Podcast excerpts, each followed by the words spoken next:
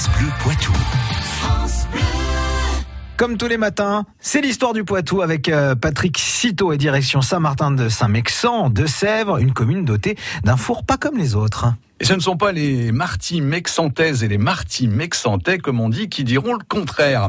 Un dimanche matin par mois, ils sont assez nombreux à utiliser le four à bois situé au lieu dit de Charchenay. Il est en effet possible d'y faire cuire pain, brioche, gâteaux, mais aussi toutes sortes de plats cuisinés. Organisé comme à chaque fois par l'association Saint-Martin Loisirs, la prochaine séance de cette animation culinaire se déroulera ce dimanche.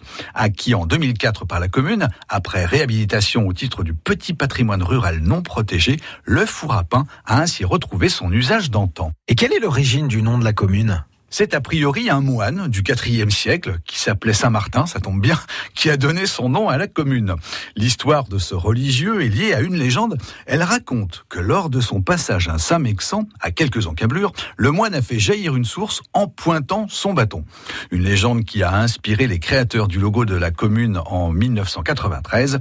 Depuis, l'auréole du saint, son bâton de pèlerin et la lettre M de Martin sont en bonne place sur cette signature visuelle. Et que peut-on dire d'autre sur l'histoire de cette commune elle peut en fait se lire par petites touches en parcourant les rues de Saint-Martin de Saint-Mexan. On y trouve par exemple la rue des Trois Versaines.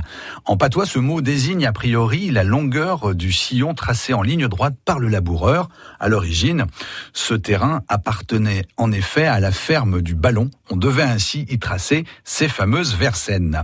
L'origine du nom de l'impasse des Trois Bacs vient également du patois. Dans les maisons d'antan, le bac est une niche aménagée dans l'épaisseur du mur. On pose alors le seau d'eau potable sur cette dalle. Une petite rigole permet d'y évacuer les eaux usées directement dans la rue, une sorte d'évier en quelque sorte, dont trois exemplaires euh, devaient se trouver en ce lieu de la commune, qui vous réservera d'autres découvertes au détour de ces rues. Eh bien, n'hésitez pas à retrouver Patrick tout de suite sur francebleu.fr. France Bleu Poitou.